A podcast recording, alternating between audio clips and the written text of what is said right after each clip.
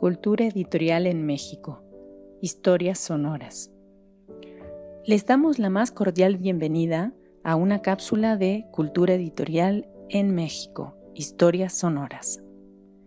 En esta iniciativa nos proponemos ofrecer algunos fragmentos de historia, la historia de los editores y las editoriales, de los sellos y de las colecciones bibliográficas, de publicaciones periódicas y revistas culturales.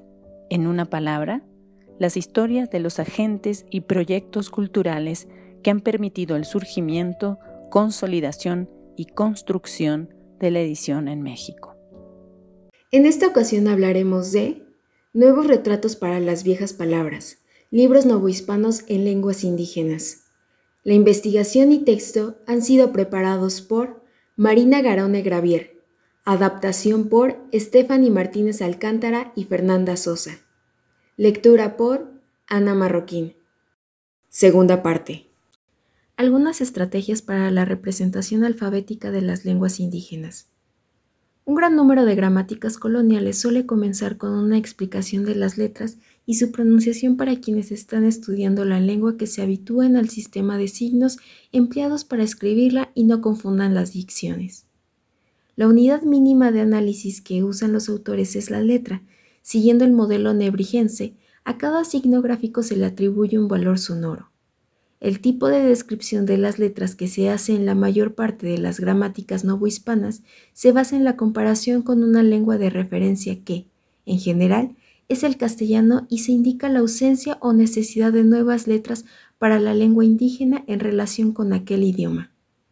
También se toman como sistema de referencia para dar ejemplos de la pronunciación de los idiomas americanos el latín, el hebreo y el griego, ese último en sentido histórico y etimológico. En algunos casos se recurrió al francés, italiano o vasco. Existen también casos en que para la pronunciación del náhuatl se menciona el hebreo, por ejemplo, Fray Alonso de Molina en el arte de la lengua mexicana. Cuando los autores coloniales se encontraban con un sonido nuevo, se enfrentaban al problema de decidir cuál era la grafía indicada para representarlo. La mayoría se inclinó por emplear los caracteres del alfabeto latino antes que inventar unos completamente nuevos. Aunque hicieron nuevas combinaciones para referenciar los sonidos que les eran ajenos, siempre procurando conformar un sistema ortográfico coherente con la fonética particular de cada una de las lenguas.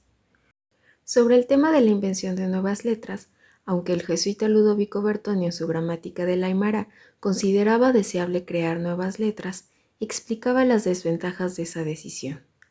Los indígenas tienen muchas pronunciaciones que no tienen los españoles, por lo que es preciso buscar algún modo de ortografía que enseñe a pronunciar bien lo que escribiere en su lengua. Para eso plantea dos soluciones o bien se inventan nuevos caracteres aplicándolos a las pronunciaciones de que nosotros carecemos, o se siguen usando los dos ya conocidos. Y más adelante comenta sobre ambas opciones. Aunque la primera es más propia y mejor, tiene un inconveniente muy grande, y es que si no hubiese maestros de escuela que enseñen a pronunciar aquella nueva forma de letras, solamente el inventor de ellas sabrá pronunciarlas.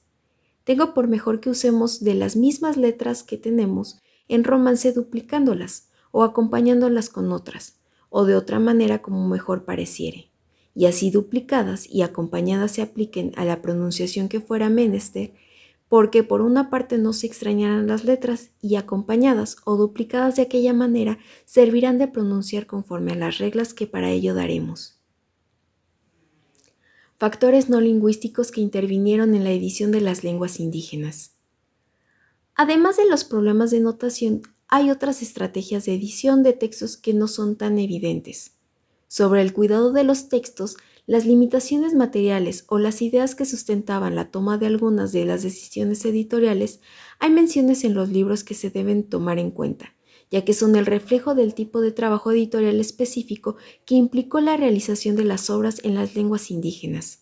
En los dos niveles del diseño del texto, en el de los signos de escritura y el de la composición de la página, se puede identificar algo más de las preocupaciones lingüísticas de los autores coloniales.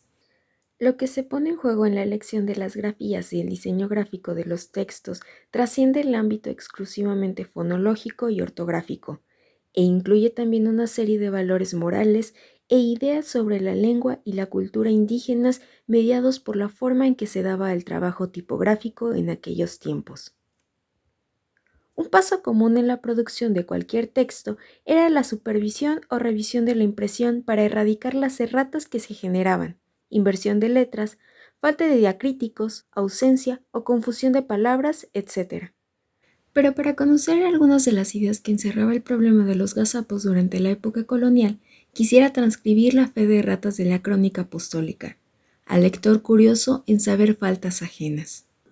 Los defectos que aquí determino descubrirse sin escrúpulo de conciencia son los hierros de la impresión, letras trocadas, caracteres impropios, palabras diminutas, sílabas redundantes y todas aquellas faltas a que llamo solésimos de oficina, barbarismos de la estampa, equivocaciones de la ortografía, inadvertencias del compositor, afrentas del ejemplar y escándalos de los lectores, que dudan de la capacidad del impresor o de la suficiencia del autor. Juzgo, empero, estos hierros, dignos de perdón, pues todos van íntegramente confesados en las líneas siguientes y vulgarmente se dice, pecado confesado ya es medio perdonado. No es poco observar que el problema se circunscribe a la imprenta o incapacidad laboral de los tipógrafos, pero en ningún caso al autor. En lo que toca al problema de las erratas en el marco de la edición en lenguas indígenas, los argumentos se refuerzan o bien para ensalzar los cuidados dedicados a los textos o bien en defensa de los impresores por la complejidad de la tarea en cuestión. Para ello, los autores frecuentemente hacen mención de alguna característica de la lengua indígena que confabula en contra de sus esmerados cuidados editoriales. Otra de las características de las lenguas que influyen en el diseño de los libros es la longitud de los textos indígenas, en otras palabras, la extensión de los vocablos en comparación con el castellano, lo que determina algunos desfases en la composición de los textos pareados. Asociado con la extensión de las palabras está el interpalabrado, o espacio entre palabras, que permite a los lectores identificar las distintas unidades de sentido. Pero sin duda otro de los elementos que influyen en la edición y diseño de los textos en lenguas indígenas es el concepto que se tiene de la capacidad interpretativa de los indios, o sea, de sus habilidades como lectores. Aunque no todos los textos manifiestan explícitamente que el libro está dirigido también a los indios, hay algunos casos en que se pueden presentar algunos ejemplos. En la edición de los libros en lenguas indígenas, el trasvase de esas lenguas al alfabeto latino y el diseño de los textos mismos se revelan de suma importancia y en algunas ocasiones llegan a imponerse a las propuestas de notación del autor y los criterios de pertinencia lingüística sea por las limitaciones del surtido de las imprentas, sea por las consideraciones acerca de los lectores indios o bien por la intervención de los impresores, en los talleres tipográficos se operó una nueva autoría material de estas obras, que se dio especialmente en el plano visual y que es parte de la historia de la escritura de las lenguas locales. El proceso de producción y los modos en que se resolvieron los problemas de notación conformaron la imagen de los libros en lenguas indígenas, que es a fin de cuentas la que recibe el lector y la que podemos estudiar. La lengua impresa toma distancia, así, de la lengua escrita y el libro se separa del manuscrito, pero estos binomios pugnan para no distanciarse demasiado de la lengua hablada, de la cual pretenden ser referente visual, el punto de encuentro y consenso, las distintas estrategias visuales que se siguieron al hablar de una gran vitalidad y experimentación no solo de los autores, sino también de los impresores coloniales. Para poder resolver los encargos, tuvieron que recurrir a la invención, transformación y adaptación del alfabeto latino. Estas decisiones editoriales configuraron así nuevos libros para las viejas lenguas. Agradecemos a los investigadores y profesionales del mundo del libro y la edición por el apoyo en la elaboración de contenidos. Los interesados en proponer nuevos contenidos, no duden en escribirnos a culturaeditorialmx.gmail.com. Los invitamos a seguirnos en Cultura Editorial en México, Historias Sonoras. Gracias por su atención.